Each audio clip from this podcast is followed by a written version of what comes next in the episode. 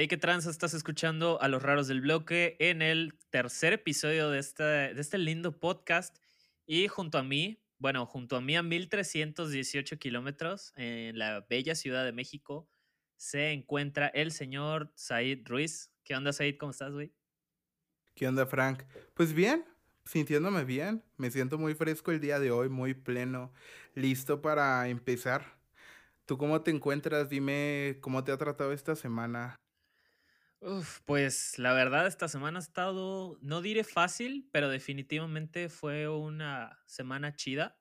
La traté de aprovechar al máximo. Digo, en este momento lo que nos sobra a todos es tiempo y creo que nos, me ha servido bastante, ¿no? Para poder este, aplicar lo que sé en, en otras cosas que no sean lo que siempre hago.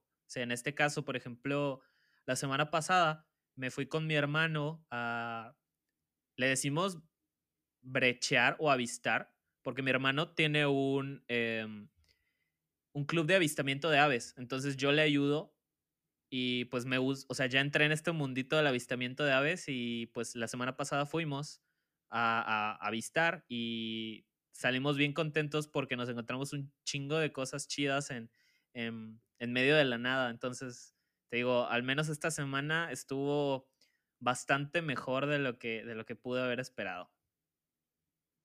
Brechar, güey, qué chido, eh. Avistamiento de aves, nunca me lo hubiera imaginado. Suena una actividad muy relajante. sí lo es, sí, sí lo ¿Le toman fotos? ¿Toman fotos a las aves o algo así?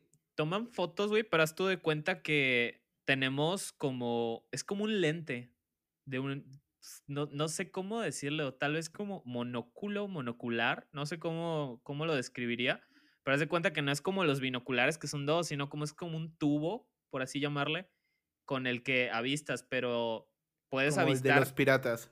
Anda, más o menos, güey. Pero, ajá, sirve para todo ese rollo del avistamiento de aves. No sé si es en específico para eso, pero de que sirve, sirve, güey. Y la neta está chido porque ves bien de cerquita un chingo de cosas. Y pues parte de eso, güey, es, es lo que me gustó, ¿no? O sea, digo, además de la convivencia y todo, aprendes a ver el mundo de otras formas, güey. Como si tomaras una lupa, un microscopio. Y pues está, está bastante chido. Se lo recomiendo a todos el avistamiento de aves. Es una práctica muy bonita. ¿Tú qué tranza? ¿Cómo, cómo pasaste esta semana? Mm, pues antes de decirte que cómo pasé, que qué chingón lo del avistamiento de aves, estoy neta muy impactado. no tienes una idea cómo me quedé ahorita que fue como, güey, qué actividad tan chingona. Nunca lo, lo había imaginado. Pero. Del Frank. Pero, pues bueno, yo esta, esta semana salí por después de muchísimo tiempo estando en mi casa y solo saliendo a una cuadra a la redonda. Tuve que salir en estos días porque, pues, creo que nunca lo había dicho por aquí, pero pues tú sí sabes, trabajo con una marca que se llama Espiralitual. Un saludo a toda la raza Espiralitual. Donde quiera que estén, un saludito a nuestros amigos de Espiralitual que van a estrenar una nueva línea de ropa, güey. La neta está muy chida. Justamente salí para hacerles una sesión de fotos para toda la nueva mercancía. Y no tienes una idea cómo me sentí, Frank. O sea, imagínate, después de muchísimo tiempo teniendo una vida en la que solo me muevo del sillón a la cocina, de la cocina a mi cama, todo tranquilo. Tuve que tomar metro, intentar regresar a toda la normalidad. Y fue una cosa muy desgastante, me cansé demasiado. Deja, tomar un poquillo de agua. Date, date. No, y fíjate, sí te entiendo, güey, por el simple hecho de que esto que te comenté del avistamiento de aves es una actividad que mi carnal y yo eh, hacíamos, pues podría llamarse, digo, él empezó antes que yo, pero es una actividad que que pues de la que ya formaba parte y que lo hacíamos regularmente cada cierto tiempo, o sea, como uno o dos veces al mes, si no es que más. Y pues con todo esto del coronavirus y todo ese rollo, pues se fue a la chingada. Digo, ya no te puedes reunir con las demás personas que hacen eso. Y pues solo nos reunimos él y yo. Y pues si mi papá también está dispuesto, este, pues también él se une, ¿no? Pero pues ya no es como antes porque, digo, lo chido era como eso, ¿no? Tener grupos grandes y todo ese rollo. Sí, claro. Y pierdes condición, bueno, al menos en mi caso perdí demasiada esa habilidad que tenía de moverme en transporte público, subirme al camión, irme en metro como si nada, regresar, estar entero. Terminé súper cansadísimo, pero pues a final de cuentas la sesión quedó muy bien, me siento muy feliz. Próximamente podrán verla en el perfil de Espiralitual. Quedó muy fresca, la verdad. Me, me rifé. pero pues nada, eso fue... ¿Qué, ¿Qué pasa, Frank? No, nada más iba a preguntar cómo, cómo encontramos a Spiralitual en, en, Instagram, en Facebook. ¿Dónde, dónde, ¿Dónde eh, tienen más actividad? Pues pueden encontrarlos en Instagram. Instagram es como el lugar donde más trabajan, como arroba espiralitual, cine, con S, espiralitual. Y igual tienen página web donde pueden comprar productos, pueden encontrarlos en Facebook como espiralitual. Y Qué ropa pues, bien fresca, la neta. Una marquilla ahí dos, tres chida que está haciendo cosas interesantes de ocultismo y una temática de creencias. Está, está muy padre lo que están haciendo. Y me gustó demasiado ir a hacerle su sesión, me la pasé bien. Fue algo relajante el por fin respirar un aire diferente, ¿no? Porque fui a un lugar como un parquecillo más fresco, más bonito a lo que ya, ya me había acostumbrado a vivir. Y pues nada, ese fue, ese fue mi semana, lo que hice, lo más relevante que hice, muy padre, muy chilo. Pero pues aquí andamos, aquí andamos haciendo esto, grabando los raros del bloque. ¿Qué tenemos para hoy, Frank? Dime qué, con qué vamos a innovar el día de hoy. pues mira, el capítulo de hoy quería hablar de un tema que yo sé que a mucha gente le podría interesar. Y lo digo por el hecho de que nosotros o la mayoría de nosotros estamos en una edad donde queremos hacer un chingo de cosas. Yo tengo muchas amigas y amigos que tienen este como sus páginas donde venden ropa de segunda mano y que no apoyan esto del fast fashion, lo cual digo, está perrísimo, o sea, a mí me encanta eso de, de no andar compra y compre ropa porque se me hace una estupidez comprar tanto. O sea, se me hace una estupidez comprar en general tantas cosas materiales, pero digo, me gusta todo ese concepto, ¿no? Del fast fashion, de, no apoyar al fast fashion, perdón. Y digo, este, mis amigos y amigas tienen este tipo de cosas, o hay amigas y amigos que quieren este, sacar un libro o hacer esto o aquello, e independientemente a todo ello, yo creo que el tema de hoy les puede interesar porque se trata de procesos creativos. Entonces, vamos a hablar un poco de lo que, de lo que podemos considerar eh, lo que es un proceso creativo y cómo cada quien lo utiliza a su manera para beneficiarse, sea en arte, sea en negocios o sea en cualquier cosa que lo ocupes. Eh, y eso está, te digo, se me hace un tema súper interesante porque todos, absolutamente todos, tienen un proceso creativo muy diferente y al final puedes aprender de los procesos creativos de los demás porque los puedes tomar como consejos y al mismo tiempo este, tú puedes enseñarle a alguien eh, la manera en la que tú haces tu proceso creativo, que esa persona se puede inspirar en tu trabajo o en lo que tú haces para realizar el suyo. Y eso se me hace súper chingón. Y te quería preguntar, güey, para ti, ¿qué es un proceso creativo? Ok, pues de entrada, ¿qué es, qué es, lo, qué es la creatividad? ¿Qué es lo que denominamos como creatividad, no? Desde mi punto de vista, la creatividad es como esa capacidad, la habilidad que tienes para crear, crear cosas, crear formas, crear movimientos, o sea, todo, todo esto que involucra la creación de algo nuevo. Y pues para mí los procesos creativos es un tema bien interesante, viejo. Yo creo que también para ti, porque no sé si muchos lo sepan, pero al menos yo pues soy músico o intento jugarle al musiquillo. Tú también, tú también estuviste ahí un rato en esa, en esa movida. sí, sí, sí. Alguna, alguna vez, alguna vez.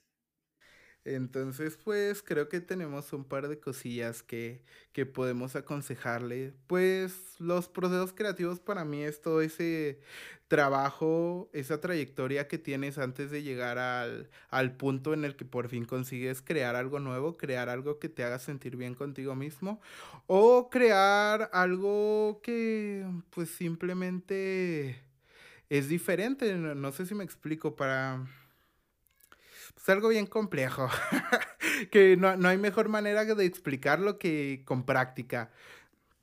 Dime, Frank, tú, tú como fotógrafo, ¿cómo es que llevas a cabo todo este pedo? ¿Cómo, ¿Cómo son los procesos creativos para un fotógrafo? Como tú que estás dedicado a todo el rollo de la fotografía, ¿cómo influyen? O sea, ¿cómo es tu proceso creativo para tomar una fotografía o para elegir el lugar, para pues para conseguir un producto final. Fíjate, bueno, para empezar, a términos como muy generales, yo, a mí me pasa, güey, que yo me inspiro mucho en la naturaleza. O sea, me gusta mucho pasar tiempo en la naturaleza, güey. Y se me hace algo bien, no quiero decir redundante, porque es el clásico cliché de, oh, sí, la soledad de la naturaleza.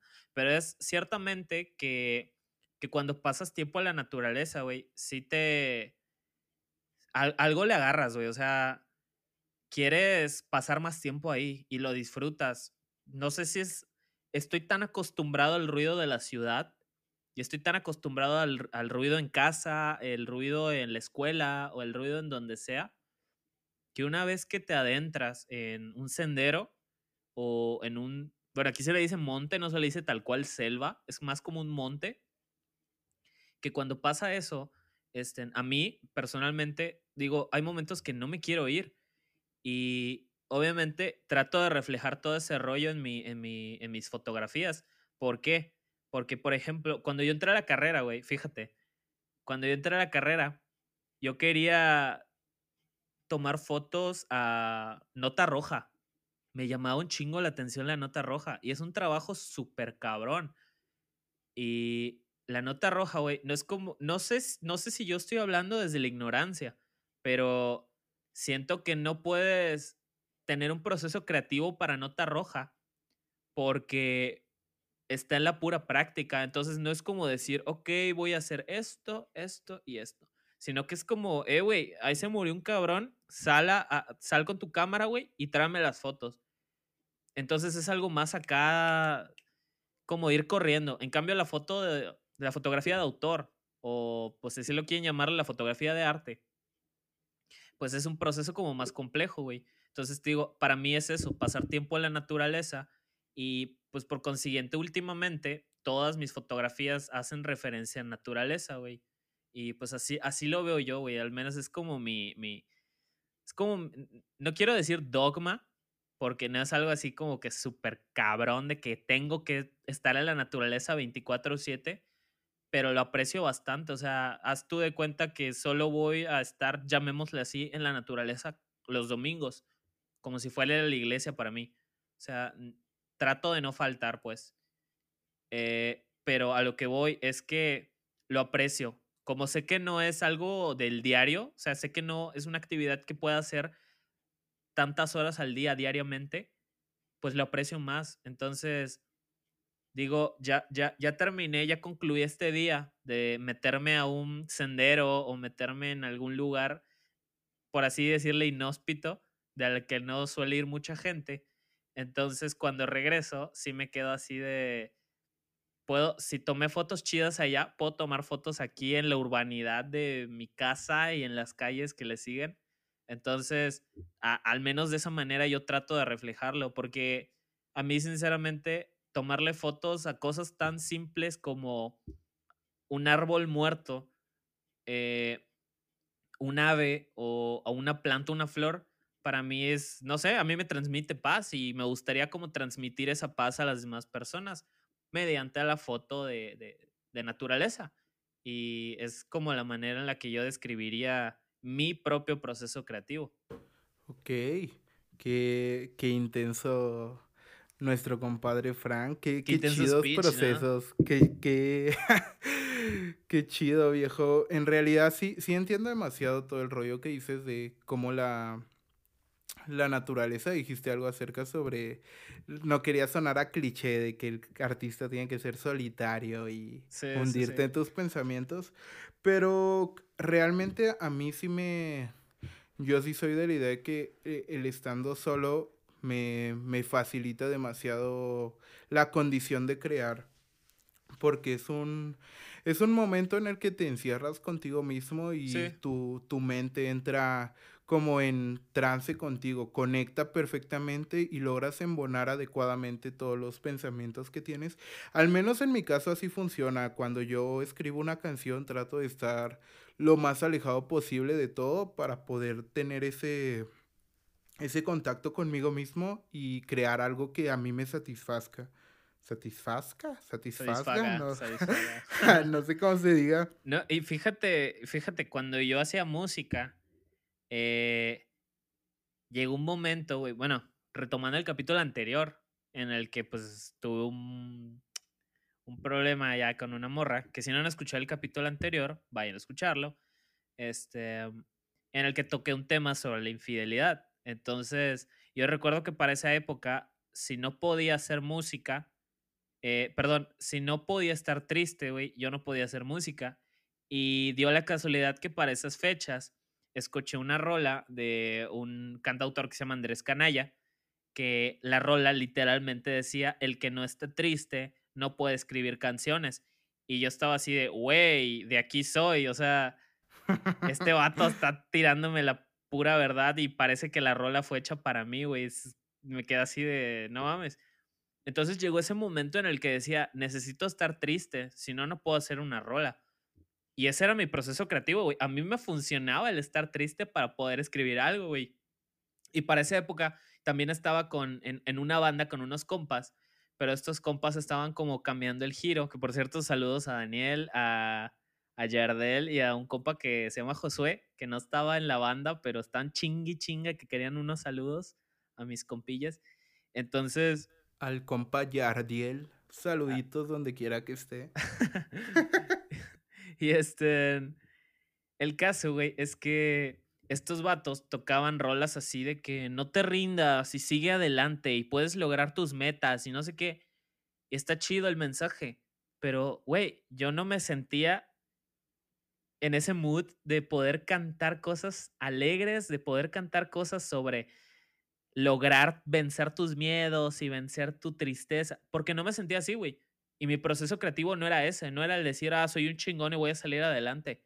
Mi proceso creativo era sentirme una mierda, escribir cosas bien tristes, güey, y pasarlas a guitarra. Entonces, cagadamente, a mí me funcionaba, güey. Y, entiendo por esa parte que, que cada persona tiene un proceso creativo súper diferente. Al fin y al cabo, no sé, o sea, no puedo hablar eh, de más, pero pues hay gente que su proceso creativo pues son las drogas recreacionales, güey. No sé si quieras ahondar en ese tema. Qué duro, qué duro, viejo. Es que eso, mm, de entrada, ya que lo tocaste, ¿qué opinas acerca del uso de drogas?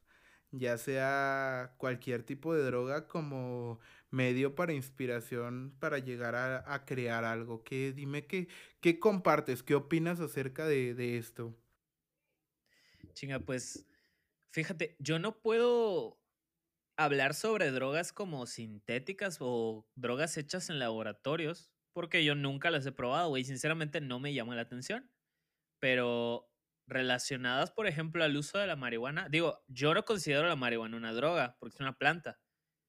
Eh, pero, por ejemplo, estos vatos que, pues, que se inyectan cosas o sniffen cosas, entonces ya no sé si lo llamaría como un proceso ni siquiera sé si lo llamaría como un, un empujón para tu proceso creativo, sino que es más como que no estás haciendo como una pendejada que no va. Entonces, al menos, por ejemplo, de lo que sí podría decir que es parte, y yo sí lo tomaría como un proceso, perdón, para parte de mi proceso creativo, pues sería la marihuana. Pero regreso a lo mismo, para mí la marihuana no es una droga, la marihuana se satanizó en algún momento en los años 80 o 70 y desde ahí entonces pues la gente es como que no fumes marihuana porque el Estado te va a castigar, pero al mismo tiempo también Diosito. Entonces es como, sí, entonces no, no puedes, no puedes fumar marihuana cuando culturas antiguas lo hacían y es una de las cosas más normales del mundo y en algún momento perdimos esa como conexión con ese tipo de, de plantas. Que por cierto, hablando del tema, güey, ya que, ya que estamos ahondando en este tema, güey, ¿tú piensas que, por ejemplo, tal vez no la marihuana, pero cosas como la ayahuasca puedan ser parte del proceso creativo de una persona? Porque personalmente yo pienso que sí, güey. Sí, sin duda alguna. Yo creo que cada, individuo es diferente, pero el uso de estas drogas psicodélicas, dejando a un lado la marihuana, yo creo que sí. Sí, es muy válido y más porque en este tipo de sustancias encuentras una relación contigo mismo muy profunda, como que tocas lugares que en tu estado actual no logras tocar. Entonces sí, yo creo, yo creo que es muy válido el uso de esta, este tipo de sustancias para pues tener un proceso creativo distinto, porque realmente no lo sabemos, viejo. ¿Qué tal si el estado en el que te encuentras al consumir ayahuasca, al consumir peyote o LSD, en realidad es como el, el, estado en el que siempre está, te da como un despertar, ¿no? Sí. Sí, sí, sí. ¿Qué tal si esa es la verdadera realidad y nosotros estamos acostumbrados a verla de una manera muy distinta? Fíjate, yo, no, yo no puedo satanizar ninguna droga por el simple hecho de que, por ejemplo, eh, se ha comprobado, bueno, digo, estoy casi casi hablando desde la ignorancia de lo muy, muy poco que he leído al respecto, pero sé que microdosis de LSD te pueden ayudar, o sea, ayudar a, estar así en las vivas, güey, de que no se te olvide nada y seas más productivo. La marihuana igual, o sea, ya se comprobó que la marihuana pues es un estimulante, la marihuana sirve para un chingo de cosas, este, ya ves que, me acuerdo que había una cosa de una morrita acá en México que tenía un chingo de ataques epilépticos y es de le, de que le dieron marihuana, güey, no sé en qué forma, o dudo que sea como fumada, pero le dieron marihuana y se le calmaron cabrón los, los casos de, ataques epilépticos. Entonces, ya sin, sin llegar ya a, esos, a ese punto del tema, es como si la usas de esa manera medicinal y sin satanizar ninguna de las drogas como el LSD, pues yo creo que cualquier droga puede ser benéfica, tanto para tu proceso creativo como para ayudarte a crecer como persona. Ahora, una cosa, güey, es que hagas eso y la otra es que ya de plano te quedes en el viaje, güey, y ya es tu proceso creativo se vaya a la mierda porque realmente no estás queriendo crear nada o no estás queriendo aprender o hacer nada, simplemente te estás drogando y es ahí donde ya y ahí ya ya se ya perdiste el hilo del asunto y te vas a la chingada prácticamente. Creo que es una cuestión bien frágil, hay una línea bien delgada entre el ser un consumidor para estimular ya sea tu lado creador o estimular tu lado que sea productivo y la parte en la que ya se vuelve una adicción que ya no controlas y termina volviéndote un ser inservible, ¿no? Aunque sí, realmente yo creo que no por ejemplo, drogas como el, el LSD lo acabas de mencionar, el microdosis sirve para estimular el cerebro y eso sí está comprobado. Como tal, droga, yo creo. Yo creo que drogas ya culeras es heroína, piedra, cosas así. El crico que, que ya no son ni siquiera para que crees algo, ya ni te ayudan a hacer algo, ya es como un vil negocio de organizaciones bien culeras. La coquita de vidrio. No, esa es la mafia más cabrona. Pero, pues de mientras, yo creo que este tipo de drogas psicodélicas, ya sean hongos, ya sea LSD, ya sean plantas, mm, el cannabis, todo eso, mm, me parece muy válido el uso para estimular tu mente y alcanzar unos niveles de conciencia muy distintos a los que estamos acostumbrados, lo cual te permite, por lógica propia, experimentar nuevas cosas, compartir nuevas cosas y a la vez al momento de crear algo trates de emular esta sensación que estás teniendo con el producto final que estás teniendo, como lo es con bandas como The Beatles. The Beatles es como el, el pinche ejemplo más vivo de cómo las drogas pueden ser un, ¿cómo se diría? De cómo las drogas pueden participar demasiado en los procesos creativos de una banda. Me parece que todo el Magic Mystery Tour y el Sgt. Papers fue hecho casi en sustancias de LSD. Sí, sí. no pues creo que esos güeyes hayan estado conscientes, güey, cuando escribieron esas rolas. Que digo, a mí personalmente, pues los Beatles no es una banda que me mame.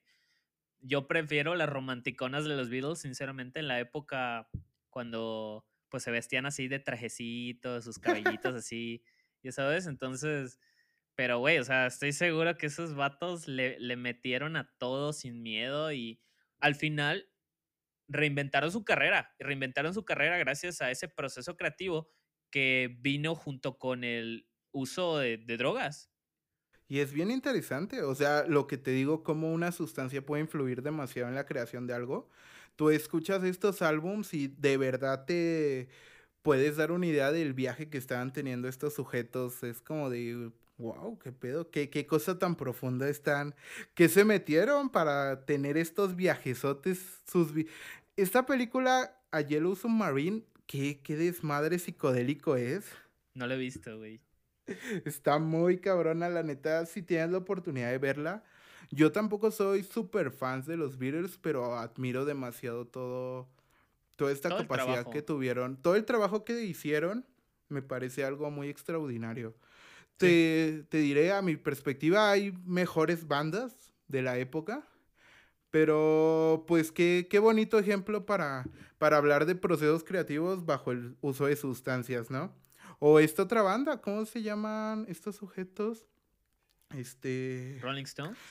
Claro, claro los Rolling Stones ese pinche tripsote. No, si el pinche, el pinche, digo, al final, eh, no sé si la gente en general cuente el tabaco como, como droga, que digo, no tiene ningún efecto alucinógeno, ya lo sabemos, pero al final es una droga. Y este güey, el, el, guitarrista, ¿cómo se llama? El que tiene como una bandana siempre en la cabeza, que es Keith Richards o algo así. Este, ese güey pues no sé si sea parte de su proceso creativo o lo fue en algún momento el fumar. Y, güey, o sea, se le volvió una adicción a ese cabrón y tiene, ¿cuánto quieres, güey? 75 años. Y el vato sigue fumando como si tuviera 18, 19 años. O sea, está cabrón. Pues sí, yo creo que en algo de, de estimularle el tabaco, igual hay grandes personas que han hecho cosas muy cabronas bajo el efecto del alcohol, que también es una droga muy cabrona que no está, la sociedad no sataniza tanto como lo es el cannabis, pero a final de cuentas el alcohol es una droga muy dañina, muchísimo más dañina que el cannabis y hay grandes artistas que han hecho cosas muy cabronas bajo el consumo de, alcohol, viejo. Sí, sí, sí. Fíjate, yo, ah, o sea, a lo que voy, disculpa, a lo que voy es que, por ejemplo, yo tengo un libro que se llama Los cigarrillos son sublimes. Y en este libro, güey, hablan de cómo el cigarro está tan satanizado también hoy en día. Pero en algún momento el cigarro fue como que... La cura milagrosa para todo. Sí, y no solo eso, antes, eso fue antes, güey, porque entre, entre el medio, entre que ya estaba satanizado y que era el, y que era así como que la cura milagrosa, güey, hubo un momento donde el cigarro ya, o sea, tenía, si fumabas, eras alguien, tenías que fumar, o sea, y eso ya no, ya no tenía que ver con tu esfera social, ni tu, ni tu lugar en la vida como socioeconómico, sino que todas las personas fumaban por alguna razón, desde las clases más altas, las esferas más altas, hasta las más bajas de la sociedad, no había quien no fumara.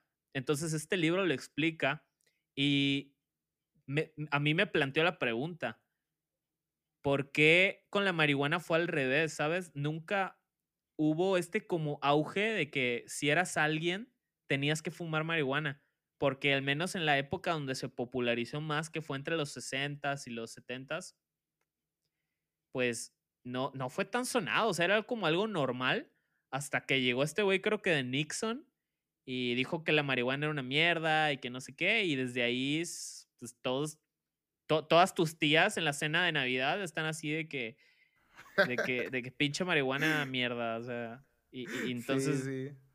Pero, güey, o sea, la marihuana es algo natural, güey, o sea, es una planta al fin y al cabo y no debería ser como, como tan satanizada como eso. O sea, tampoco me estoy poniendo a defender la marihuana, porque hay gente que abusa bien cabrón y desafortunadamente vivimos en un país donde la marihuana pues se produce a base de explotación y sufrimiento ajeno. Pero no sé, güey, o sea, te digo, ya estoy ahondando bien cabrón en el tema, pero pero es algo bien ah, interesante, güey. La neta, yo me sé ahí una historia medio chiquilla, no recuerdo dónde la leí, con relación a ese desmadre que estás diciendo de el por qué la marihuana fue, por qué el cannabis terminó siendo tan satanizado como lo conocemos hoy en día. Me parece que es por... En la, época de la prohibición del alcohol, pues fue igual un movimiento bien, bien duro, ¿no? Donde el alcohol estaba súper satanizado y la gente quería conseguirlo. Era como ahorita conseguir drogas, así estuvo el pedo del alcohol. Tan tendido. Entonces, en, e, en, esos años, si no mal recuerdo, el, cannabis no era, no era algo prohibido porque pues se hacían libros, hay textiles que se pueden hacer a base de cáñamo, tiene muchísimos usos este, esta planta. Y cuando por fin se, se logra la consumación de la prohibición del alcohol, había una, como un, ¿cómo, cómo se le llamaría? Como un equipo sí, sí sería un equipo, que era el encargado, un departamento, había un departamento dentro de la policía gringa que estaban encargados de, pues, de perseguir a todos estos traficantes. Cuando logran terminar la consumación, pues todo el varo que se andaban metiendo estos güeyes, pues ya se iba a disolver por completo y todo el pedo. Entonces dijeron, no, no, no aguanta el pedo, tenemos que lograr prohibir algo para que sigamos existiendo y podamos seguir mamando un poco de varo de ahí. Entonces viene toda esta campaña muy cabrona en contra del uso del cannabis para poder perseguir algo más. Dejaron de perseguir a los traficantes de alcohol y empieza toda esta persecución a los consumidores, a los vendedores, todo lo que tuviera que ver con cannabis. Y desde esos días se ha ido satanizando cada vez más al punto en el que de verdad la gente piensa que es una cosa totalmente destructiva que hoy en día ya se están haciendo demasiadas cosas para normalizarlo, para dar a entender que tiene demasiados usos. Incluso hay un pedo muy cabrón porque pues el, el cannabis tiene demasiadas propiedades curativas, demasiadas propiedades buenas para la salud. Y pues sabemos que a las industrias farmacéuticas no les conviene, viejo. Pero pues ya, esa es como la historia una breve historia de por qué está tan satanizado el cannabis. Ya regresando al tema. Y ya, sí, sí, ya volviendo al tema de procesos creativos, digo, al final, pues, yo creo, y ya como para sentenciar, ¿no? Es esta, esta parte del tema, pues las drogas no son malas para un proceso creativo. Lo malo es perderse en esas mismas drogas. Y si no, hay una enorme, enorme lista de músicos, eh, creo que hasta fotógrafos o gente que ha, que ha sido relevante, ¿no? A través de la historia, que desafortunadamente, güey, buscaban este proceso creativo y se atoraron en el viaje, no pudieron salir y pues se murieron de una sobredosis o se dieron un balazo en la cabeza, como por ejemplo este escritor, Hunter S. Thompson, que ese cabrón, o sea, para, para quien no sepa, Hunter S. Thompson era un este, escritor era un periodista estadounidense, este, y ese güey creó una cosa llamada periodismo gonzo, eh, donde ese güey, este, como que no discernía muy bien entre objetividad y subjetividad, y haz de cuenta que, pues no sé, le dio un día, creo, no, no conozco muy bien la historia de por qué, pero este güey agarró y se fue con un compa suyo y se pusieron, compraron un chingo de droga, o sea, pero una cantidad exagerada de que una caja llena de pastillas, o sea, ya ves que venían como en un tubito amarillo. O sea, imagínate una caja llena de esos tubitos amarillos, güey. bolsas con marihuana, bolsas con éxtasis, cocaína, entre un chingo de cosas más. Entonces este güey como que se le abrió el tercer ojo, yo creo, de tanta pinche droga que se metió. Y un día dijo, ah, pues, hey, pues ya, ya me di cuenta, güey, de lo que trata la vida. O sea, ya pude ahondar más, güey, ya me autoexploré. Y este güey dijo, no, pues, pues ya estuvo, o sea, ya, ya cumplí mi misión en la vida, ya cumplí mi, mi tarea, o sea, conseguí un trabajo, alguna vez me casé, creo, me se casó. Este, digo, al final hizo todo, ¿no? Y este, y este güey, ya que probó todas las drogas y ya que vivió una vida así en fa, sea, de que vivió una vida súper cabrona, rápida, pues este güey agarra y, no, pues ya la chingada, agarra una pistola, güey, se vuela la cabeza y ahí quedó el vato. Entonces, está bien, al final cada quien tiene su interpretación de la vida, pero no sé, güey, o sea, yo creo que un viaje espiritual, que no es por demeritar el trabajo de este señor Hunter S. Thompson, pero yo creo que un viaje espiritual, güey, no basta con, digo, y regreso al mismo, es un viaje espiritual en busca de este proceso creativo para lograr un fin, y este fin es tu arte o este fin es este, mm, tu obra. Pero digo, al final, güey, o sea, yo creo que con las drogas no hay que sentenciarlas, pero definitivamente, güey, hay una línea muy eh, difusa entre utilizarlas para apoyarte en ellas como parte del proceso y quedarte en el viaje, güey. O sea, no volver jamás. Sí, sí, sí. Sí, es algo, algo muy cabrón. Es lo que te decía hace rato. Hay una línea muy, muy delgadita y muy, muy frágil. Pero imagínate qué, qué cosa tan cabrona la de este sujeto, güey. Llegar a ese grado tan cabrón de conciencia que estás viendo tan plenamente las cosas que, que están ahí y, no, y en tu forma normal no puedes ver, que te hagan decir, ok, ya no vale nada, ya aquí ya terminó toda mi chamba, es, es algo bien interesante.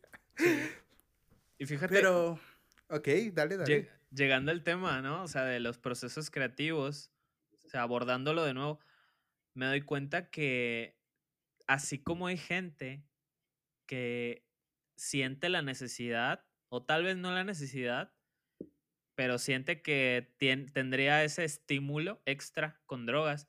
Hay gente que de verdad su estímulo es ser abstemio, o sea, en, completamente, güey, o sea, de que el vato se encierra o no consume nada, o sea, y cuando digo nada es nada, a veces ni siquiera comida, y eso les, les, pues les ayuda bastante. Mira, está el caso de este músico, un músico que a mí me gusta muchísimo, güey, me encanta, me encanta la música de este, de este chavo, porque justamente, güey, cuando yo me encontraba mal, conocí su música y me mamó, o sea, porque ese güey, te lo juro, irradia tristeza ese cabrón. Se llama Keaton Hansen, es un músico de Reino Unido. Pero este güey, todas sus rolas, tanto la música como el mensaje en ellas, es triste. O sea, la música es así como bien lúgubre y todo. Y es como, güey, te identificas y luego ves el proceso creativo de este, de este chavo. Y de verdad, su proceso creativo es no salir de casa, encerrarse, casi, casi, creo que comer una vez al día y escribir música. Es todo lo que hacía este cabrón. Y aún así, güey, para el que no tiene un disco que ahorita no me acuerdo cómo se llama, lo pueden buscar en Spotify. La portada es como un conejo este, güey, ese disco es una, creo que es un EP de hecho, ni siquiera es un disco, güey. Es una obra maestra. Y luego este cabrón lanza otro, igual bajo la misma primicia y bajo el mismo contexto del proceso creativo. Estar triste, estar acabado, estar, ser un, un ver, la ver la vida, perdón, de una manera súper negativa. Y este güey se aventó un álbum casi, casi que sin voz, o sea, son puras melodías y, güey, es una obra maestra. Es una pinche obra maestra. ¿Y qué crees, güey? El proceso creativo le funcionó. O sea, estar triste le funcionó como un proceso creativo. Y eso está bien cabrón para mí. O sea, me voló la cabeza. Pues cada quien tiene sus, sus propios jales para inspirarse, pero es, es, muy interesante todo este pedo, ¿no? Como, como en la tristeza, en la nostalgia, en la soledad, puedes encontrar la inspiración para crear, para crear cosas bien densas, ¿no? Eh, y pues en mi caso, en mi caso yo, yo como, como músico también siempre trato de encontrar mi, mi inspiración siempre está en la nostalgia, en todo este rollo de recordar el pasado y todo el desmadre, porque pues me hace sentir un poquillo tristezón, entonces como que tengo tengo esa, esa línea, esa línea de conexión conmigo mismo, porque a, final de cuentas escribir de, de, cosas felices es bien, es bien difícil, viejo, ya es bien difícil cantarle a la felicidad, es como, ok, soy feliz, tengo todo, ¿no? Y, más en estos días, güey. No hay que cantarle, no, no se puede. Eh, y hay un músico que me gusta mucho, es Mexa, se llama Rodrigo Robles, no sé si lo conozcas. Lo ignoro, la verdad. o sea... Este sujeto tiene un disco que se llama El Melódico. Y todo este disco, eh, pues es, es, es, muy bueno, la verdad. Tiene una canción que se llama Destrózame y hace referencia a este pedo de cómo en la tristeza logras logras encontrar la verdadera inspiración, ¿no? Porque pues en su caso tener una relación estable, sentirte feliz, nadie te ha roto el corazón, estás enamorado, es muy complicado de escribir y pues en la canción le, le pide a la chica que lo vuelva a destruir, o sea que por favor lo, lo corte, lo destruya para que él tenga de nuevo inspiración y pueda volver a, construirse. es, algo bien chido, la neta, si tienes la oportunidad, escúchalo, Destrózame de Rodrigo Robles, es muy cabrón ese, ese sujeto. Sí, fíjate, yo, yo pienso que, que al final, güey, y para toda la gente que, que, que, nos pueda estar escuchando, al final es como utiliza lo que tengas a la mano. Porque a mí me, me pasa mucho, güey, que de repente escucho rolas cuando busco música nueva. Me pasa que escucho rolas de alguien que habla sobre un tema en específico, ¿no? Independientemente de cuál sea. Y pues el vato dice que como, como escalé montañas y, y, y, bajé un río, ya sabes, cosas así, güey, o sea, de que no hiciste eso, pendejo, o sea. o sea, si estuviste en tu casa encerrado, triste o emputado por algo, está bien, güey, sé sincero. O sea, a mí, a mí me funcionó, güey. Y hace, hace tiempo, hace mucho, mucho tiempo, recuerdo haber escrito una canción para, por una chava pero, uff, o sea, estoy hablando de que de las primeras veces que tocaba una guitarra en mi vida, no sabía más de cuatro o cinco acordes, que de realmente de eso mucho no avancé, pero, pero digo, la canción estaba toda pitera, la verdad. Pero al final, güey, es el ejemplo clásico de cuando estás enamorado, güey, te sirve como como proceso creativo, porque te motiva y cuando estás motivado, güey, es cuando más ganas tienes de hacer cualquier cosa. Entonces digo, si estoy motivado y digo, ah, me gusta Juanita, entonces yo quiero escribirle una rola a Juanita. mi, proceso creativo es estar enamorado de Juanita. Y eso es utilizar algo que esté a la mano, güey. Sea estar triste, estar feliz, estar emputado. Por eso hay muchas rolas de punk así antigobierno, güey, porque es gente que su proceso creativo, güey, se basó en estar emputado con la sociedad, del gobierno, en la manera de la, vida del tercer mundo, ¿no? Por ejemplo, esta, esta rola de, perdón, este disco, güey, una banda, no sé de dónde son, creo que son de Argentina o de Chile, se llaman Los Dólares. Es como, no diré narcopunk, pero es este... Pero es así como un punk protesta. Entonces tiene esta rola, perdón, tiene este disco, puta madre, tiene este disco llamado Las Venas Abiertas de Latinoamérica, que bueno, para quien no lo sepa, así se llama un libro de Eduardo Galeano, un escritor, me parece que boliviano o peruano, no me acuerdo, perdón, pero bueno, se llama igual que este libro de Eduardo Galeano. Entonces en, esta, en, esta, en este disco eh, habla de un chingo de injusticias que se viven en Latinoamérica. Y digo, el proceso creativo, güey, fue basarse en todas estas desgracias que un chingo de gente vive y las utilizan a su favor.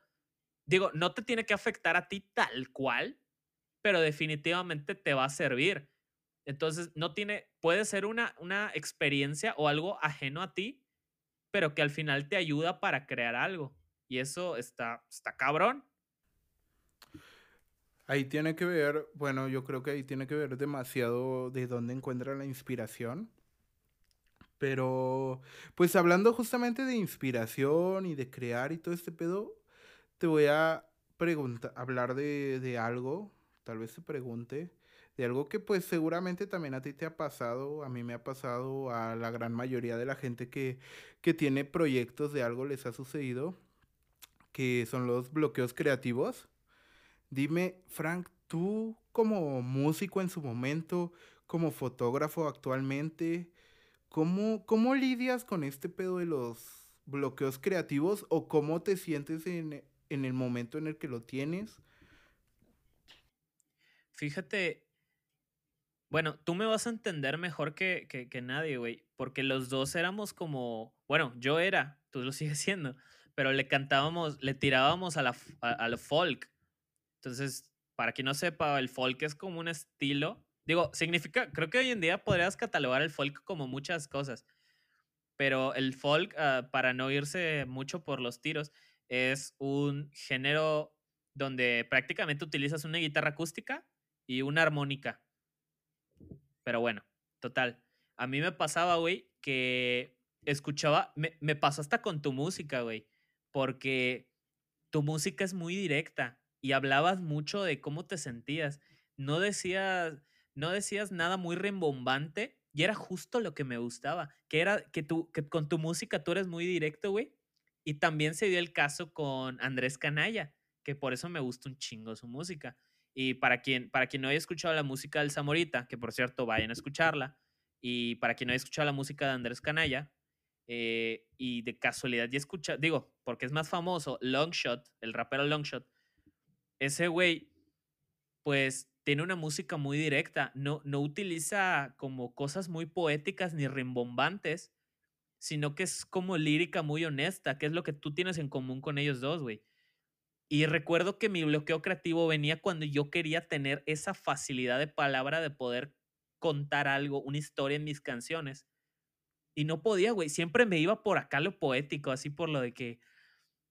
No sé, güey, lo clásico, ¿no? De que tu amor es como una estrella resplandeciente. O sea, ese tipo de cosas, güey, a mí no me gustaban. No me gustan siquiera. Pero es como.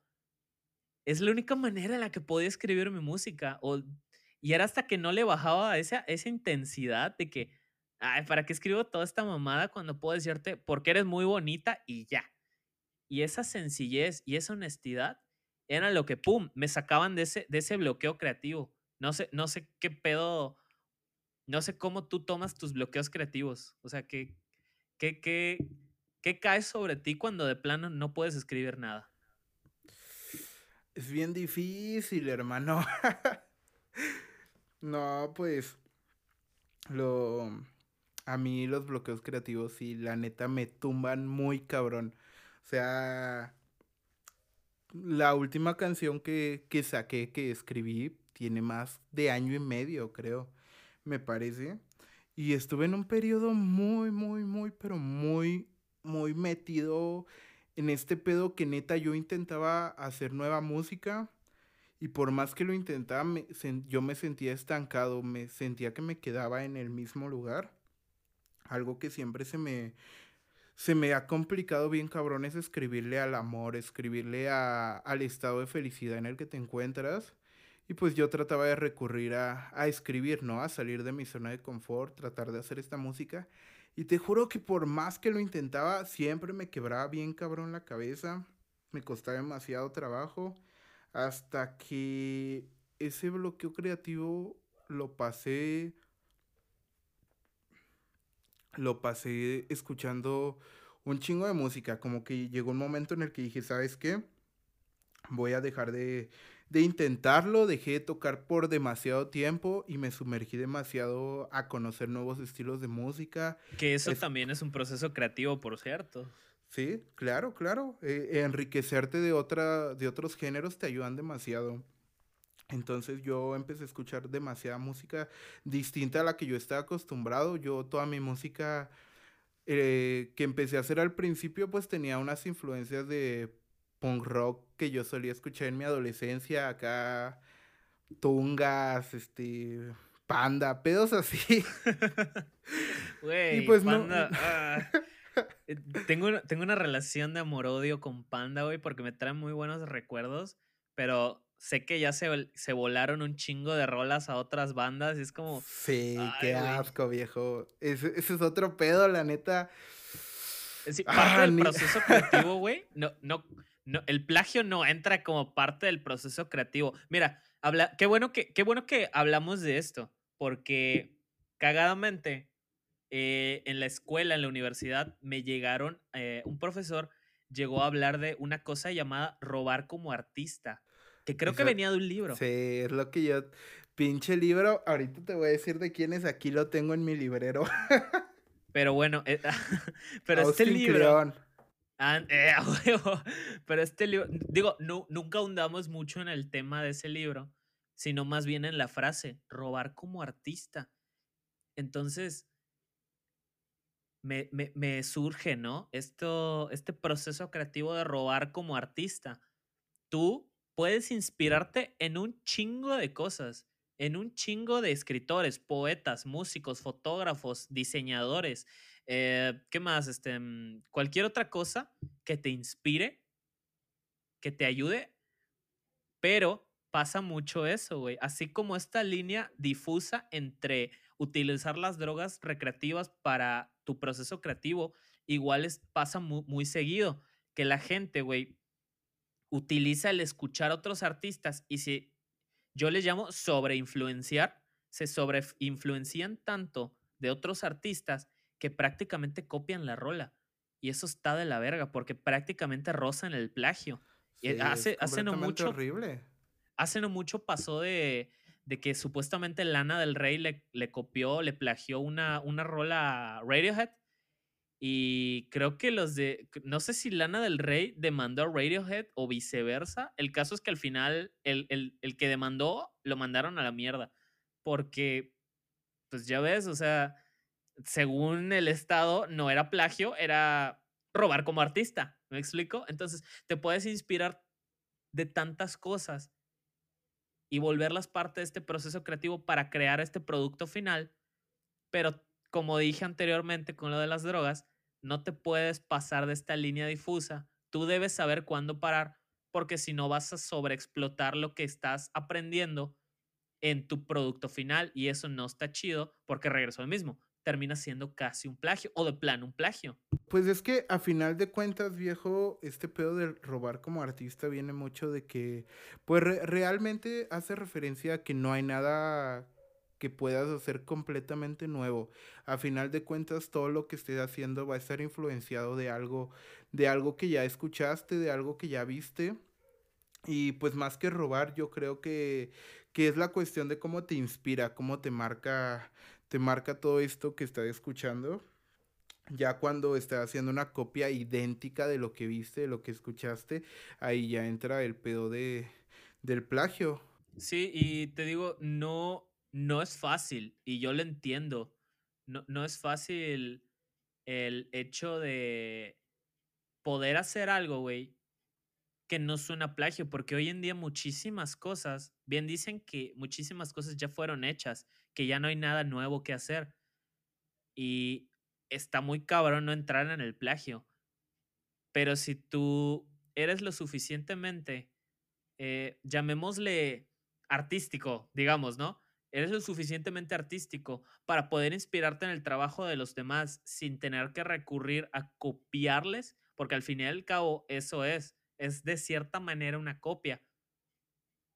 Pero si logras hacer, e, o sea, si logras ese perfecto balance entre, entre robar, bueno, al final es robar como artista, si logras este perfecto balance entre, entre robar como artista, no va a haber ninguna necesidad de poder decir, no, pues es que esa madre ya suena a, a algo que hizo este vato o a esa morra o etcétera, etcétera. Porque le pusiste tu, le pusiste tu sazón, güey, le pusiste parte de tu estilo. A, tu estilo, güey, tu trabajo. Entonces, está cabrón. Digo, yo sé que está cabrón, pero quiero pensar que todavía se puede, güey. Sí, claro, viejo. Pues justamente lo que hace que hayan cosas nuevas es el tomar cosas como inspiración, el hacer esto, el robar como artista y darle tu presencia, o sea, ponerle parte de ti a esta creación que vas a hacer y a final de cuentas va a salir algo nuevo influenciado de otras cosas, pero pues con toda tu... Cuando de verdad digan, hoy esto suena a que este sujeto lo hizo, esto se ve como que este sujeto lo hizo, es que realmente estás dejando la esencia, estás dejando tu marca en este producto que estás haciendo. Sí, y pues al final eh, es como tú dices, o sea, lo que queremos es eso, dejar nuestra marca, nuestra huella. Y bueno, al final cada quien tiene un proceso creativo completamente diferente y todos son aceptables, incluyendo, como comentamos al principio del episodio, el uso de drogas. Recuerda, no tiene absolutamente nada de malo utilizar drogas. Al final las medicinas que te venden en la farmacia también son drogas, pero tú decides hasta qué punto utilizarlas.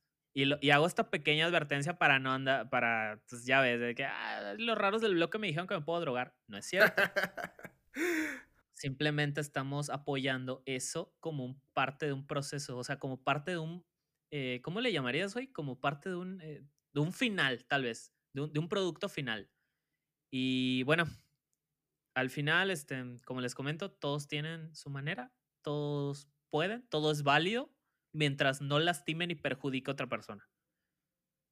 Y pues bueno, creo que ese sería el capítulo de hoy, Said. ¿Qué te parece? Este, ¿Qué te pareció el día de hoy? Hablamos de procesos creativos. No, demasiado interesante. Ah, demasiado interesante, viejo.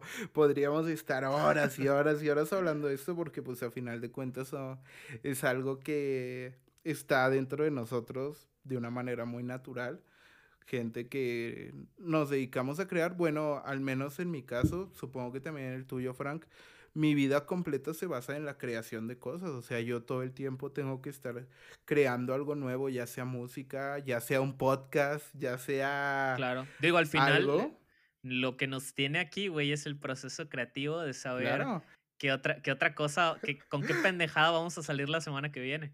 Así es, justamente es lo que a mí me mueve y el día que el día que a mí eso me deje de funcionar, yo creo que ese día estoy frito, estoy muerto por completo, hijo, porque es lo que a mí me llena. El sentir, de hecho le, les comentaba, le comentaba un amigo que a mí lo que me llena es el ver algún día mi nombre en algún lado de hecho por Said, escrito por Said, dirigido por Said. Ese es como mi meta, ¿no? Entonces, pues para mí todo este pedo del proceso de la creación es algo que tengo muy, muy adherido a mi ser, adherido a mi persona y pues ya, qué chido, qué chido que, pudimos compartirles un poco, ¿no? Que alguien diga, te la manda el patrón Said. Ándale. Y pues bueno, amigos, amigas, este fue el episodio número 3 de Los Raros del Bloque procesos creativos. Espero que les haya gustado un chingo. Por cierto, Said, bueno, ya lo han estado escuchando anteriormente. Eh, estamos teniendo recomendaciones de bandas y de artistas en general. No precisamente musicales, pero, pero por esos tiros andamos. Y hemos estado recomendando en episodios pasados eh, a otro, a, un músico. El episodio pasado recomendamos un rapero. Este, y bueno, Said, esta semana ¿A quién, ¿A quién quisieras recomendar para que la raza vaya a escucharlos? Esta semana les tengo una propuesta de una banda que pues son amigos míos. Mm, traen un, un concepto fresquezón ahí, fresón, como tirándole a rock nacional, algo chilo, actual. el heavy nopal? Tirándole ahí por el heavy nopal. No, no tanto, viejo, tirándole como a toda esa oleada. No tan boomer.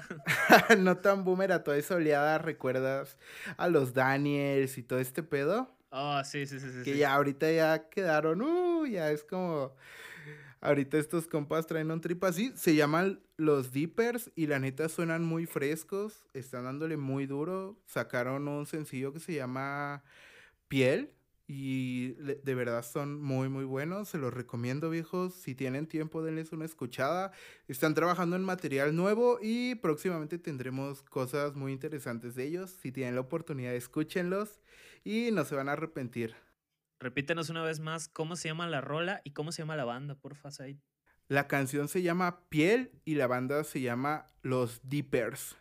Los Deepers. De todas formas, pues, terminando este episodio estará sonando un poco de su canción, así que pues nada.